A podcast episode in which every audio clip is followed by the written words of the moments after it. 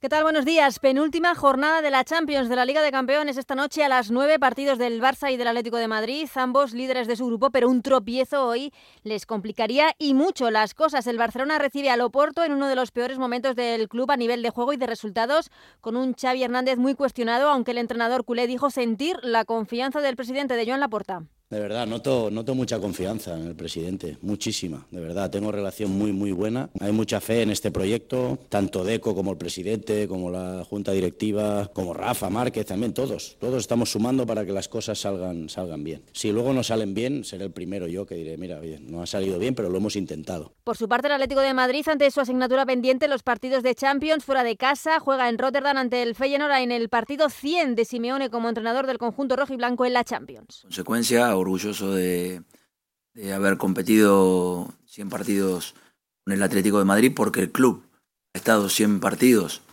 con bastante continuidad en estos últimos años y eso es muy importante para nuestra gente, para nuestro club y para nuestro crecimiento a nivel mundial. La jornada la podrán seguir a partir de las ocho y media en el Radio Estadio de Onda Cero. Mañana turno para el Real Madrid que recibe al Nápoles con la duda de Modric. De la Real Sociedad que como con el Madrid ya está clasificada para octavo, recibe al Salzburgo. El que se la juega mañana es el Sevilla en casa ante el PSV.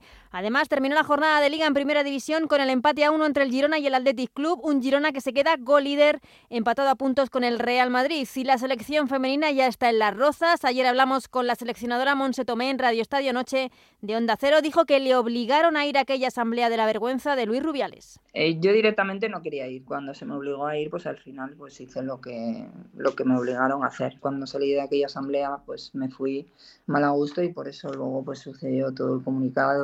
Por cierto, en una convocatoria en la que se ha caído Alexia Putellas, abandonó ayer la concentración, seguirá recuperándose de sus molestias en la rodilla y no estará ni ante Italia ni ante Suecia.